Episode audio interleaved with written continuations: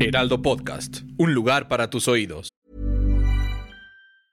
Hiring for your small business? If you're not looking for professionals on LinkedIn, you're looking in the wrong place. That's like looking for your car keys in a fish tank. LinkedIn helps you hire professionals you can't find anywhere else, even those who aren't actively searching for a new job but might be open to the perfect role. In a given month, over 70% of LinkedIn users don't even visit other leading job sites. So start looking in the right place. With LinkedIn, you can hire professionals like a professional. Post your free job on linkedin.com slash people today. Hoy, en Primera Plana, ¿piensas participar en la consulta popular de revocación de mandato? Esto es Primera Plana de El Heraldo de México. Este lunes, el Tribunal Electoral ordenó al INE modificar los lineamientos de la consulta popular de revocación de mandato para que se pueda recabar firmas tanto en papel como en dispositivos electrónicos. Cabe mencionar que para poder realizar la consulta de revocación de mandato, primero se deben recaudar firmas de por lo menos 3% de los ciudadanos inscritos en el padrón electoral para poder aprobarla, es decir, alrededor de 2.800.000 personas. Hasta hace unos días, el INE había decidido recolectar firmas únicamente a través de una aplicación móvil, lo cual, de acuerdo con el Tribunal Electoral, hubiera sido injusto para miles de personas que no tienen acceso a Internet y quieren participar. Es por ello que obligarán al INE a instalar módulos en zonas rurales y ciudades para que la población en general pueda firmar su solicitud para que se lleve a cabo la consulta popular. Además de que los ciudadanos mexicanos en el extranjero también podrán participar a través de Internet. De esta forma, los magistrados aseguraron que se garantizará la participación ciudadana para que se lleve a cabo un ejercicio democrático sin excluir a nadie. Con información de Misael Zavala. ¿Quieres estar bien informado? Siga Primera Plana en Spotify y entrate de las noticias más importantes.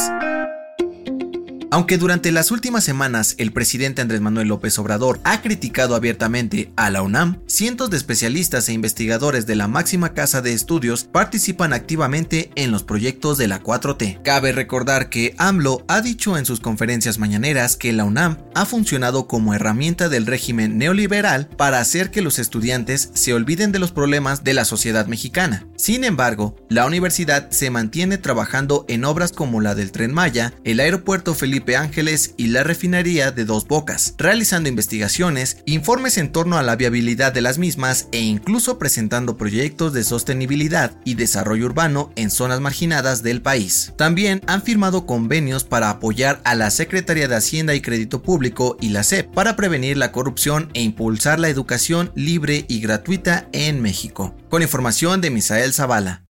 Miles de familias mexicanas regresaron este año a los cementerios de todo el país para decorar tumbas y esperar el regreso de las almas de sus familiares y seres queridos en este Día de Muertos. En 2020 esta tradición fue interrumpida por el cierre total de panteones debido a la pandemia por COVID-19. Sin embargo, con el avance favorable de la vacunación, la disminución de contagios y el cambio a color verde en el semáforo de riesgos epidemiológicos, las autoridades estatales y federales permitieron el acceso para celebrar con medidas sanitarias como el uso del cubrebocas, gel antibacterial y mantener la sana distancia. Así, los panteones se volvieron a llenar de color con flor de cempasúchil que guía las almas de los fieles difuntos que regresan por una noche para disfrutar de música y comida junto a sus familiares. Con información de José Luis López.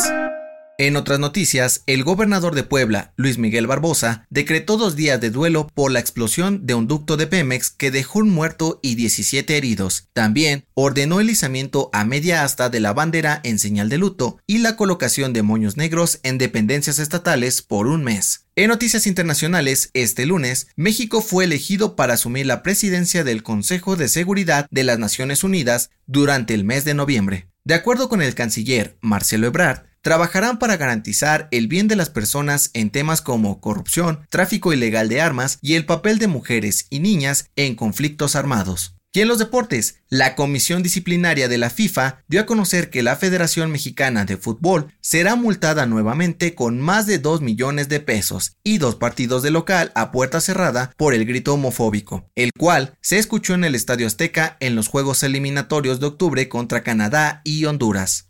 El dato que cambiará tu día. Como cada 2 de noviembre, celebramos el Día de Muertos y uno de sus símbolos más importantes es el Xoloscuincle. De acuerdo con el Instituto Nacional de Antropología e Historia, este perro es originario de México y tiene alrededor de 3.000 años de existencia. Su nombre proviene del náhuatl Xolotl, dios de la muerte, e que significa perro. Según la leyenda azteca, fue creado para proteger y guiar a las almas de los difuntos para llegar al Mictlán, la tierra de los muertos. Soy José Mata, te espero en la próxima. Esto fue Primera Plana, un podcast del Heraldo de México. Encuentra nuestra primera plana en el periódico impreso, página web y ahora en podcast. Síguenos en Instagram y TikTok como El Heraldo Podcast y en Facebook, Twitter y YouTube como El Heraldo de México. Hasta mañana.